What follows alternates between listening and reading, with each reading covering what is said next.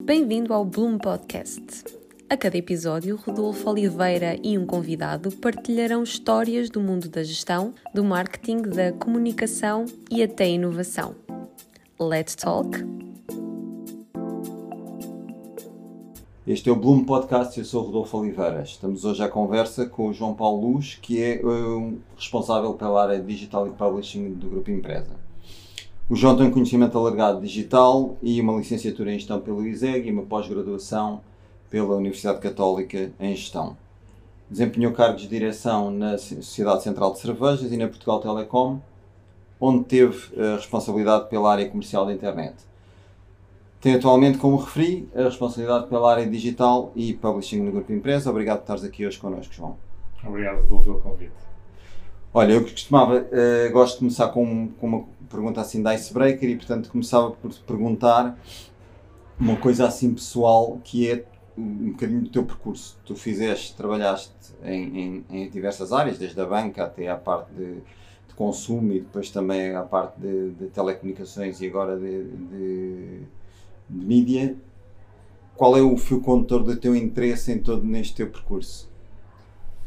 Uh, o fio de condutor foram acabou por ir acontecendo uh, numa sequência que acabou por ser natural, mas não foi, não foi algo absolutamente premeditado. Uh, nós fomos colegas na faculdade, um, na altura o, a economia estava num bom momento quando nós saímos da faculdade, em que todos os anos estava-se melhor do que no ano anterior, estávamos naquela fase em que o país crescia, anos 90, uh, e e a colocação, tempos diferentes do, que o que temos hoje, a nossa colocação no mercado de trabalho não era difícil. Um, eu comecei a trabalhar naquilo que é hoje o, o, Banco Santander, na altura ainda Tota, Santander Tota, um, e, mas foi um acaso, portanto não foi uma coisa exatamente escolhida. Um, depois, ao fim de cerca de um ano e meio, dois anos, Uh, acabei até por si por um outro projeto, uma empresa mais pequena, uh, de, de uma colega nossa, uh, que estava à frente desse projeto, que tu conhecias bem na altura, uh, e depois também, ao fim de algum tempo, acabei por ir para, para a Central de Cervejas. Portanto, era uma época em que todos, se calhar, beneficiávamos de uma, de uma oferta de mercado diferente daquela que existe hoje, em que o início de carreira era completamente diferente, mais fácil, éramos mais bem remunerados do que hoje os recém-licenciados são, e, e, nesse aspecto era, era era mais provável, mais frequente haver este nível de mobilidade. Na Central Cervejas eh, foi a, primeira empresa em que ganhei de facto alguma senioridade em termos de, de progressão dentro daquilo que é o mundo mais corporate eh, e tive aquele percurso clássico de três anos no marketing e depois três anos numa direção regional de vendas do canal Oreca, era sul do país. Eh, e foi uma experiência que eu gostei muito e e acho que, era muito engraçada para, eh, para o momento de, de, vida em que, em que me aconteceu. Era muito exigente do ponto de vista temporal, eh, mas, eh, mas era solteiro e, portanto, tinha essa, essa disponibilidade. Portanto, foi, foi, foi algo engraçado. E depois, quase que por acaso, no momento em que as, aquele mundo de dot-com está no seu pico, mas ao mesmo tempo está já no início do crash, foi quando houve o convite por pessoas conhecidas é que me falaram de uma hipótese de ir trabalhar para, para a PT, na altura para, para o SAP, que era um projeto que eu, que eu conhecia mal e que nem sabia que estava ligado à PT, para ser completamente uh, sincero, uh, e que, e, mas acabei por ir e que, e que depois foi o, todo uma, uma mudança muito significativa, uh, sobretudo na, na cultura, que apesar de ser na PT, no início a cultura do SAP era uma cultura muito marcada de startup. Portanto, quem vinha de um mundo mais institucional, no caso de uma empresa industrial, em que as coisas eram muito, uh, uh, muito relacionadas com o organograma, tudo muito, uh, tudo muito institucional, era uma, uma cultura substancialmente diferente. Mas também era por causa disso que me tinham ido buscar e, portanto, também era um bocadinho um choque ali de, de culturas entre pessoas mais empreendedoras e, e menos disciplinadas e outros que vinham mais do mundo corporativo, entre os quais eu era um dos poucos na altura. Depois, com o passar do tempo, o SAP tornou-se mais PT né, e, portanto, aí tornou-se algo mais parecido com aquilo que nas organizações nós hoje nos movimentamos. Mas nada disto aconteceu de uma forma muito premeditada, foi, foi, um, foi um trajeto com mudanças de, de setor até esta última passagem, que sim, quando passo do SAP agora para, para a empresa, é dentro da mesma área, é uma área que, que já, em que já estava há, há 14 anos e que comecei sobretudo por questões digitais e que, e que o negócio do publishing vem muito porque é um negócio que está numa transformação muito grande, portanto, a transformação para o digital que as empresas atravessam, no publishing faz-se a, a, enorme velocidade e, portanto, a, aqui a associação de ter uma visão integrada destes desafios faz sentido. Portanto, foi, foi mais isso, é mais algo que foi acontecendo em, em sequência e não tanto de uma forma limitada como disse. E no meio ainda umas aulinhas que vais dando, não é? É, é uma, essa é uma parte que eu, que eu pessoalmente gosto bastante, porque hoje gosto muito mais do mundo académico do que quando, quando fomos alunos. Acho que todos nós. Sim. Uh, e talvez isso faça sentido. Porque Também nós... é mais informal, não é? Acho que agora o nosso o, o, mundo académico é um bocadinho mais informal. É, sobretudo quando nós lecionamos, estamos a falar das pós-graduações em que, em que os alunos estão ali a pagar ou alguém a pagar por eles e, portanto, estão muito mais empenhados do que nós éramos. Uh, se calhar hoje nas licenciaturas o dia não é tão diferente daquilo que foi era no nosso tempo, uh, mas, o, mas há de facto ali um, um estilo intelectual uh, que, eu, que eu gosto muito na, na, passagem de informação e daquilo que aprendemos com eles também em termos de feedback. Portanto, é uma experiência que, que, que acho piada, que quando estamos a preparar algum módulo novo de aulas achamos sempre que aquilo dá imenso trabalho, mas depois é, é muito compensador quando, quando estás a, a dar as aulas. Para quem gosta, é claro. E eu estava a pensar, quando estava a preparar isto, que, que tu, tu, no fundo, o teu percurso profissional acompanha na parte do, do centro SAP e agora a, a, empresa, tu acompanhaste muito esta transição de, das empresas que produzem conteúdos da, da sua passagem de um formato totalmente ou maioritariamente analógico, era, era muito incipiente, para um mundo em que está totalmente diferente. Tu consegues tipo, identificar momentos de transição uh, fortes neste período, tipo quando a internet ganhou uma maior preponderância, ou que seja, que de, desta, deste, deste processo? Há, há, etapas que são muito claras uh, e, que, e que, se quisermos fazer uma timeline, essa timeline está muito condicionada pela inovação tecnológica neste caso, sobretudo pelas possibilidades e pela velocidade de acesso que a internet eh, possibilita. Tu tens uma fase inicial em que os portais dominavam, que é aí que aparece o, o, o SAP, portanto, era uma resposta em Portugal para aquilo que no mundo mais conhecido foi o Yahoo, uh, mas que estava muito marcada por uma internet muito lenta, uma internet de dial-up, 56k, portanto havia uma vantagem enorme se as, as páginas eram lentas de carregar, havia muita vantagem de teres ali logo imensa informação. E portanto, tu depois fazias ali umas escolhas já muito orientadas, porque já tinhas os snippets das notícias, tinhas a meteorologia, tinhas uma série de coisas, e quando clicavas já sabias para onde é que ias. Quando a internet começa a ser mais rápida, tu começas a ter ali a possibilidade de, através do Google, tu ires uh, diretamente ao, ao, que pretendes ir. E portanto, preferes arriscar, não é isto, volte para trás e pesquise novamente porque já é rápido.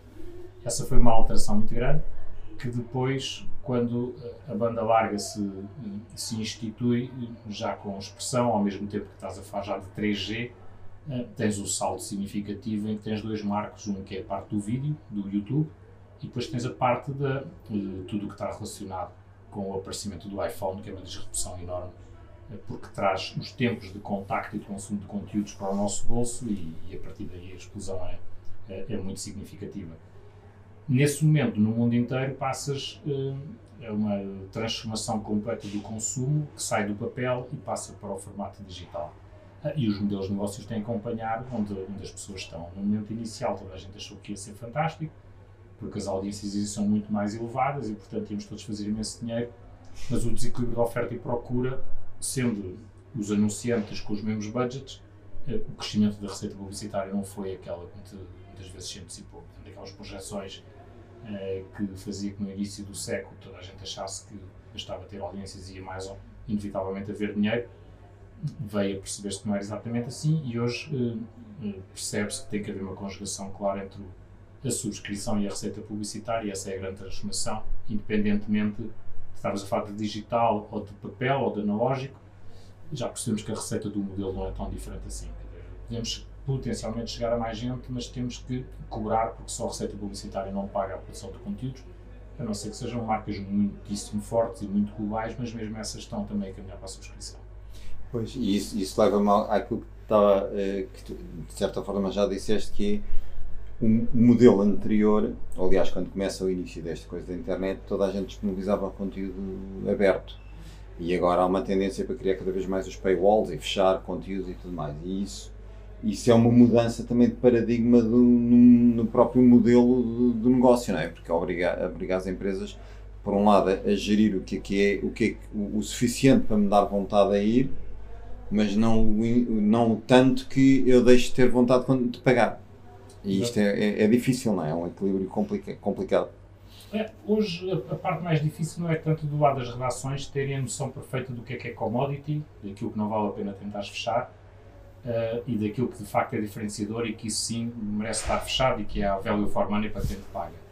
Uh, essa parte não é difícil, uh, eu até acho que todas as redações fazem esse equilíbrio de uma forma muito, muito correta.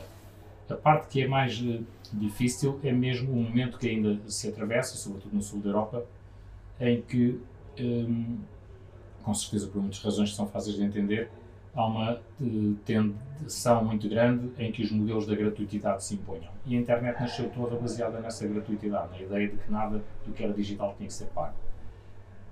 Fazer movimentos depois uh, bottom-up são movimentos muito difíceis e, portanto, as taxas de penetração do, dos serviços pagos durante muito tempo foram muito baixas em todo o sul da Europa e isso felizmente mudou bastante aqui com dois momentos muito precisos. Um, o sucesso do Netflix o sucesso do Netflix é, é, é um game changer porque as pessoas habituam-se a pagar para acessos digitais. Uh, e, modelo depois, de subscrição, não é? modelo de subscrição. Estamos a falar de Netflix, depois Spotify, uh, ajudam muito às subscrições que de, sem esses dois empurrões talvez tivesse sentido uma vida mais difícil. E depois temos o momento da pandemia, é, que foi um acelerador muito grande em Portugal e no mundo inteiro, porque as pessoas tiveram dois uh, sentimentos. O primeiro sentimento é que a informação credível fazia-lhes diferença. Portanto, pela primeira vez, as pessoas estavam muito preocupadas em ter acesso a informação uh, que fosse uh, credível e as pessoas não sentiram nas redes sociais que dominavam em 2019 a maior parte dos acessos que se fazia às notícias, as pessoas picavam nas, nas redes sociais e as pessoas começaram com mais receio de o fazer e, e, houve um movimento muito grande de audiências a ir diretamente às marcas que lhes ofereciam confiança. E essas são as marcas que também vendiam subscrição e, portanto, houve um, um, um impulso significativo no negócio. Uh, esses são os dois maiores marcos, mas ainda estamos em fases uh, anteriores àquilo que, que não há nenhuma marca em Portugal. Nós estamos uh, num bom caminho, nós temos, os números são públicos, portanto, nós temos no Expresso temos 44 mil eh, subscritores. Eh, ainda não é suficiente se a edição em papel acabasse não, com isto, nós não seríamos viáveis com, com, os, com as receitas digitais claro. que hoje fazemos. Portanto, temos que continuar a fazer isso.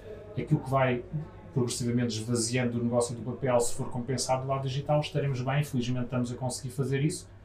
É um caminho estreito, é, não tem muita margem de erro, é, mas, uh, mas estou convencido que em Portugal uma, duas marcas têm espaço para o fazer. Uma coisa engraçada é que é assim, e tu, tu, tu tocaste nisso, uh, eh, um, ehm, há uma mudança para o digital, mas também há muitos novos formatos a aparecer no papel e novas abordagens ao papel.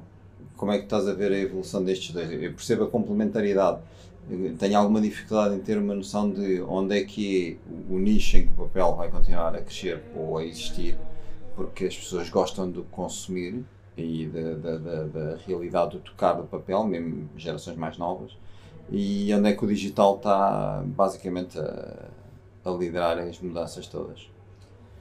É, aí eu, eu, acho que não há uma opinião única, como quase nunca há quando olhamos o, ou quando tentamos adivinhar o futuro, é, mas, o, mas eu não estou tão certo que, eh, que as gerações mais novas eh, ainda gostem do papel como nós mais, mais velhos gostamos. Eh, o, o que se nota aqui, em, em situações talvez conjunturais, é que o, nós no Expresso tivemos, estes dois últimos anos foram anos de infecção da queda que vinhamos a ter de vendas em banca. Portanto, subimos em 2020 e em 2021 não só consolidámos esse novo patamar, como ainda crescemos ligeiramente. E felizmente 2022 está a arrancar bem também a esse, esse nível.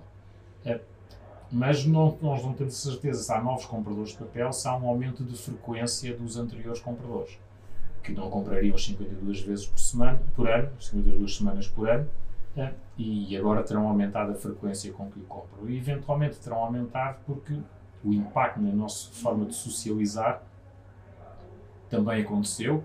Nós estamos mais tempo em casa, se calhar mesmo quando estamos fora de casa estamos mais tempo em menor convívio e, portanto, se calhar o hábito de leitura uh, do papel encaixa melhor neste novo ritmo que pós-pandemia do que se calhar tínhamos uh, uh, anteriormente. Portanto, há aqui algumas leituras que não são muito definitivas. Um, independentemente disso, o, o, segredo para o negócio é neste como em qualquer outro. É mais do que estarmos muito preocupados em perceber como é que o mundo vai ser daqui a 10 anos, nós temos que ir fazendo a leitura de como é que o mercado está a acontecer e estar preparados para aproveitar ao máximo a oportunidade que o mercado nos dá neste, no presente.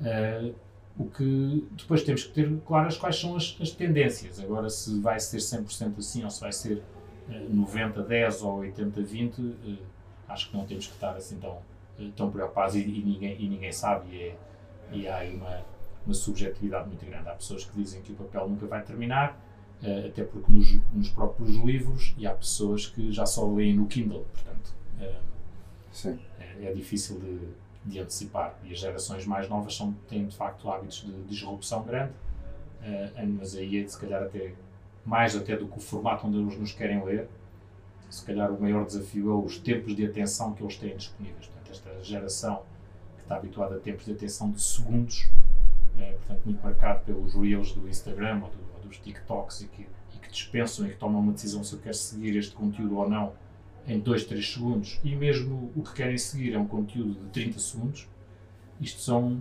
são, é, são slots de atenção que nós não estamos habituados. Eles têm uma exigência de ritmo que o conteúdo que nós fazemos não tenho a certeza que possa ser o mesmo no futuro, mais por causa disso, mais do que ser no papel ou ser no ecrã digital. Sim, sim, sim. sim. E, e, no fundo há muito, em qualquer dos formatos, a, a utilização das infografias, dos dos resumos de informação e tudo mais é uma realidade, não é? é. Eu noto o papel interessante quando as pessoas tipo, querem uma coisa mais de luxo ou mais uh, de qualidade ou aquelas que um, lifestyle, há, acho que ainda há um e, e é onde se está a ver a crescimento, não é? o observador com o lifestyle e outras publicações a surgir, é muito por aí, não é? É, é o que eu sinto, pelo menos, de, quando, de análise. O, e, e, de facto há, uma, há, toda uma nobreza que algum uh, produto impresso consegue transmitir uh, que, que, é mais difícil no digital. O digital é mais facilmente indiferenciado, mesmo que do ponto de vista estético nem tudo é igual, com certeza, mas, uh, mas, mas, mas, tens, mas tens razão. Só que mas o mercado aí está, está, tem esse desafio e agora tem o desafio ainda dos economics, porque o preço do papel está, está disparado. Sim, sim, vai ser outro problema. O outro tema interessante é que uh, os dados do New York Times, entre outros, uh, mostram que as receitas que eles têm com as subscrições estão a ultrapassar o preço, o, o, o revenue das assinaturas. Isso implica uma, até uma própria mudança da abordagem aos conteúdos que são criados. Isso é uma coisa que também se está a notar aqui, essa transição? É, sim, de alguma forma. Ou seja, não havendo aqui regras muito rígidas, o, nós temos como, como meta continuar a perseguir os 50-50. Uh, sobre o, o, o, pressuposto de que a receita publicitária vem de bolsos diferentes do que vem a receita da subscrição. A subscrição é um negócio B2C e a receita publicitária vem dos budgets das marcas, um negócio B2B. Uh, tentar abandonar um para o país da nossa escala é muito, muitíssimo arriscado acreditar que a equação ainda fecha.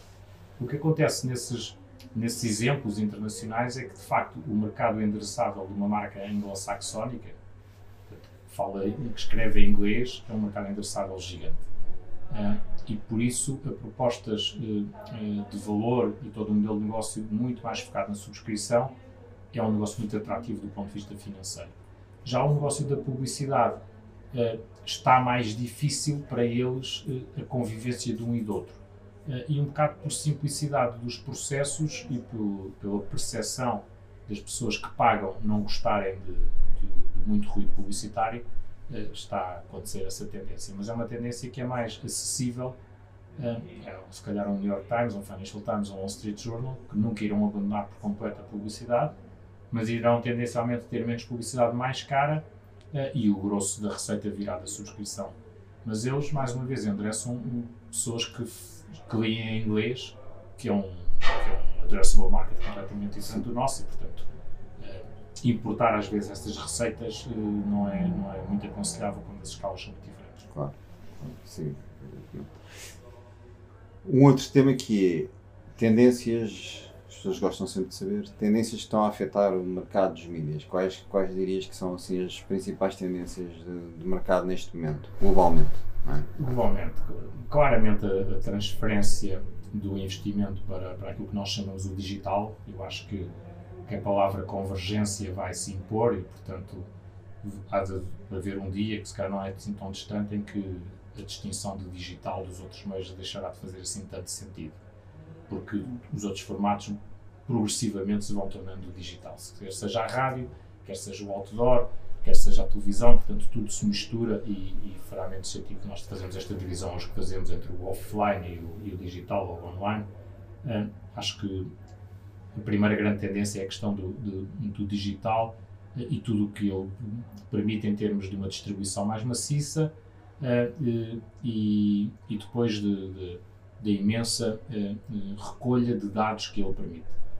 Depois aí outra questão que, que, estará sempre em discussão, os temas que têm a ver com a privacidade, porque as pessoas, nós enquanto users, mais tarde ou mais cedo as sociedades vão começar a reagir à, à questão da privacidade e, é, e, e, do lado da indústria tem que haver aqui uma, um, uma autorregulação muito forte eh, para que seja de facto autorregulação e não seja uma regulação feita depois pelas entidades uh, que legislam.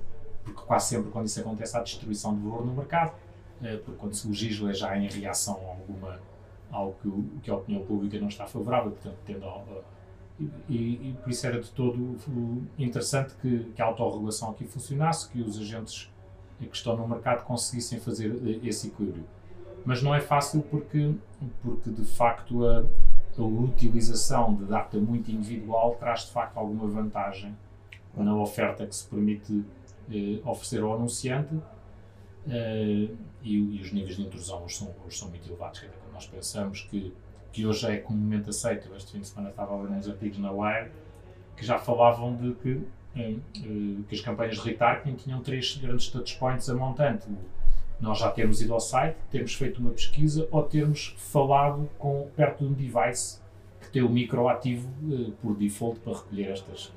E não, e não é suposto, nós não sabemos isso.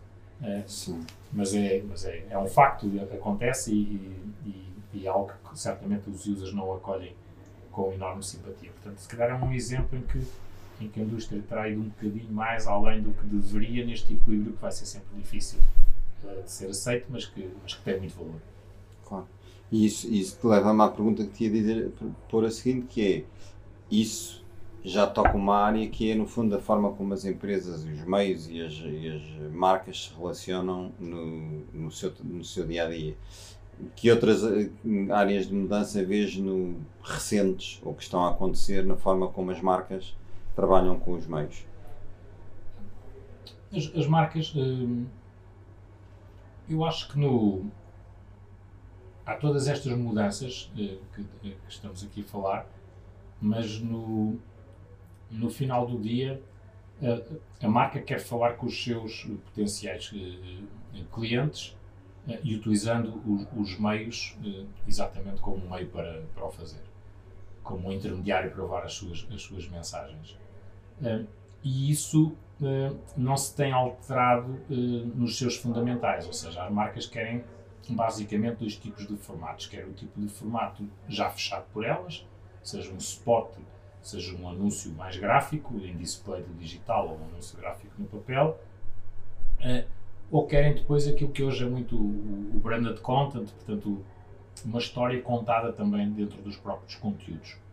Mas isso sempre foi assim, quer dizer, se nós recuarmos 20 anos, já era assim. Eu recordo quando, quando cheguei, exatamente quando saí do negócio das cervejas e fui para o, fui para o SAP, a minha primeira ronda de, de, de conversas com clientes, clientes, portanto, anunciantes, eu tive aquela sensação, epá, cheguei aqui no timing completamente errado. Por um lado tinha acabado de acontecer o, o, o crash de .com uh, e eu tinha entrado numa empresa .com e depois os anunciantes, tanto os meus clientes, todos diziam que não acreditavam na publicidade, que a publicidade uh, já não funcionava. Ai, não quero anúncios, todos passávamos o briefing.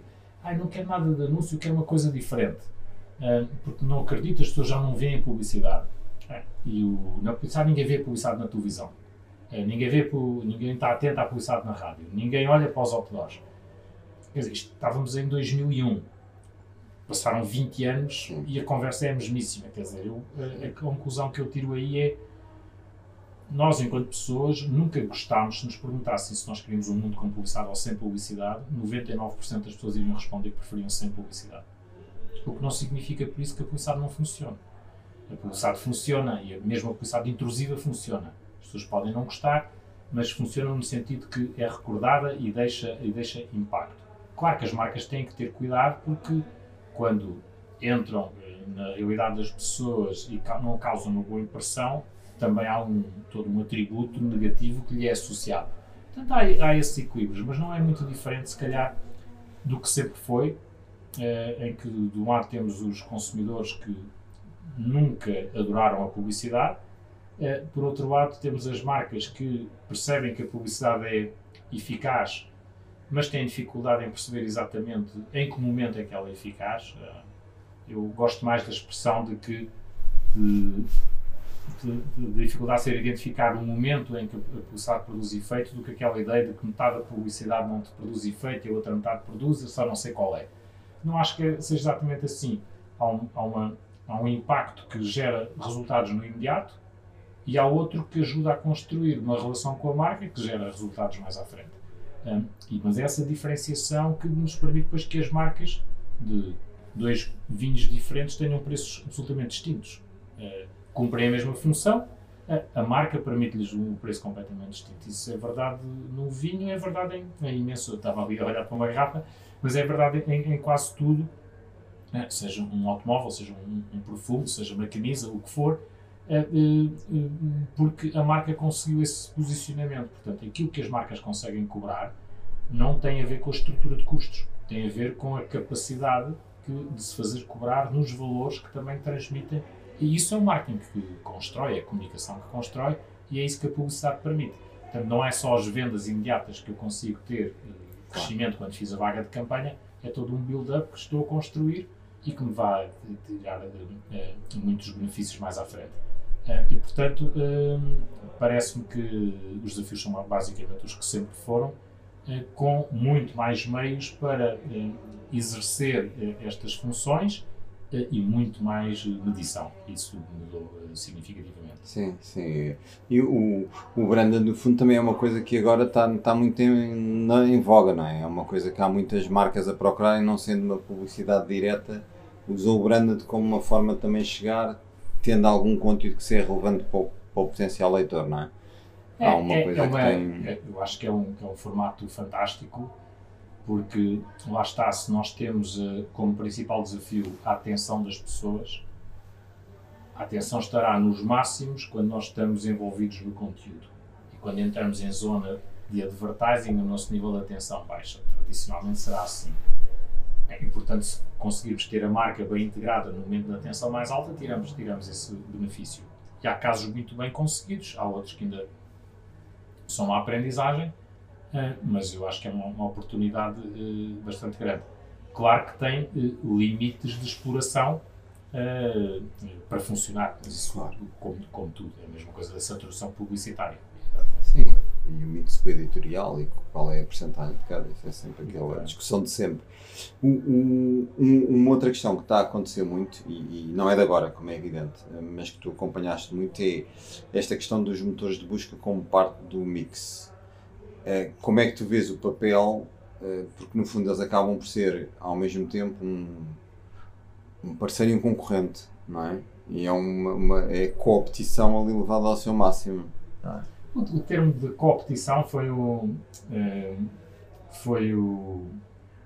Foi um, foi, um, foi, um, foi um tema, se calhar, mais. Eh, mais acolhido no passado do que hoje. Hoje, hoje acho que, que, há uma, que há um confronto maior, eh, porque mais do que a questão do, do de busca, tornou-se um único.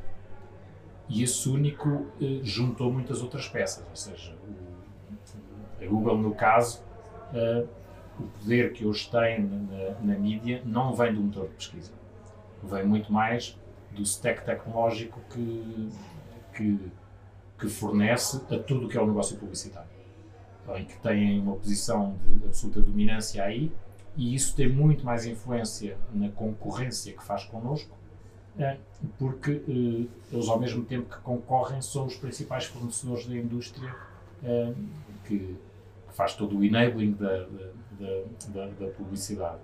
É, e isso eh, gera conflitos de interesses que, pelo menos, eh, quem está do lado do publishing, da produção de conteúdos, se queixa.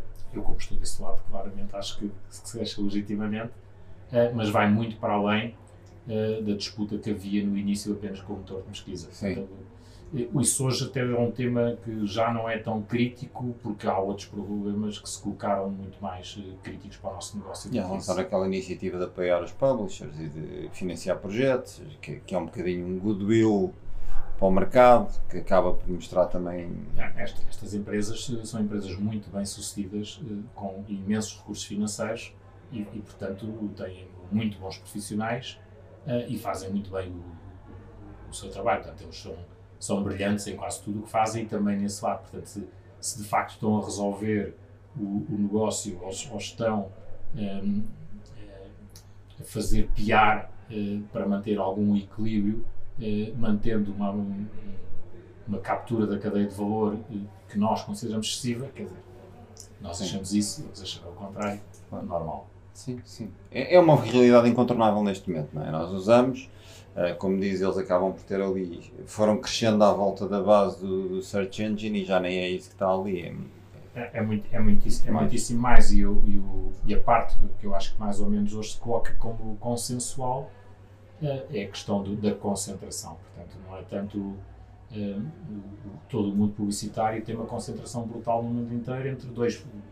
entre a Meta e, e a Google é, e, e, é de facto, quando, quando estamos a falar de gigantes desta dimensão, é, fica muito difícil que, que, que não haja depois uma apropriação, ou aquilo que habitualmente se chama de abuso de posição dominante, claro. É, mas é apenas porque a dimensão que têm lhes permite isso. Depois a lógica deles é a lógica de qualquer empresa. Tem acionistas atrás, os acionistas compram as ações porque esperam que elas valorizem, elas só valorizam se, se os KPIs financeiros forem no bom sentido e, portanto, é tudo, é o mundo que nós conhecemos. Portanto, não há aqui nada de, de errado, uh, há apenas, eventualmente, um, um, excesso de concentração que o liberalismo completo que esta, que esta indústria sempre teve uh, nos, nos trouxe a esta situação. Mas depois há aqui uma, uma, uma, questão engraçada que agora com este conflito da Ucrânia nos faz pensar nisto mais outra vez, que é, nós falamos aqui de um duopólio, mas pensamos que o nosso mundo é apenas metade do mundo. Porque quando pensamos do lado oriental, do lado chinês, eh, há toda uma nova realidade. Eu uma vez estava numa, num, num, jantar em Nova York com algumas pessoas, estávamos a discutir isso e houve um americano, claro, das Big Tech, que ele disse, mas está bem, mas vocês preferiam um mundo da Amazon uh, ou, ou, ou um mundo do Alibaba? Vocês preferem um mundo da Google ou um mundo da Baidu? Um mundo da Apple ou um mundo da Huawei? Um, e porque é disso que se trata. Se nós partirmos estas Sim. empresas porque são muito dominantes, nós estamos a esquecer que as outras não vão ter isso. Ah, ah. Portanto, o tema é muito complexo. É, é. Olha, e obrigadíssimo. A conversa foi boa. Eu, eu gosto de deixar sempre uma pergunta para o final, que é um bocado assim: imagina agora, com a tua experiência, uh, estás a falar com uma pessoa que está a entrar na área de marketing e comunicação no setor, mas pode ser também abrangente e não ser específico do setor. E assim, estás a pedir tipo mentor, o que é que tu lhe podias dar de conselhos? O que é que tu lhe dizias? Essa é uma excelente pergunta e que e tem uma resposta muito mais fácil que as anteriores. Uh, claramente, uh, as pessoas têm que ter um domínio grande do lado quantitativo, portanto, têm que ser analíticas. Se perceberem alguma coisa ao nível da, da própria programação, é uma vantagem. Isto parece um bocado excessivo, mas parece-me que as gerações do futuro, nesta área, vão ter que, inevitavelmente, perceber muitíssimo mais dos lados uh, daquilo que antes faziam as pessoas do research, antes o mundo era muito dividido entre os criativos e as pessoas do research. Eu acho que isso, esse mundo hoje se tornou indissociável. Alguém, para ser bem criativo, bom criativo, tem que perceber o, o, toda a realidade e tem que ter capacidades analíticas para perceber onde é que estão os seus segmentos, com quem quer falar e conseguir enriquecer aquilo que é a sua uh, proposta com respostas àquilo que identificou e, o, e o lado tão tecnológico que hoje condiciona também parte das propostas é bom que a pessoa tenha, não é que seja um programador, mas que tenha uma, um, umas bases mínimas de entendimento onde é que isso pode significar oportunidade, onde é que isso pode significar condicionalismo. Portanto, muito claramente, aquela, é, os profissionais que têm hoje a vida mais difícil são aqueles profissionais destas áreas que sempre foram brilhantes enquanto criativos, mas que sempre foram alérgicos ao Excel. Esses hoje têm uma vida muito mais difícil, é, mas também é, quem for barra em Excel, tanto agarrar nos que saem das matemáticas aplicadas a, transformá-los em criativos não vai dar. Uh, portanto, mas quem consiga ter um bocadinho estas duas coisas vai ser, vai ser indispensável e, e absolutamente diferenciador. João, obrigado. Muito obrigado.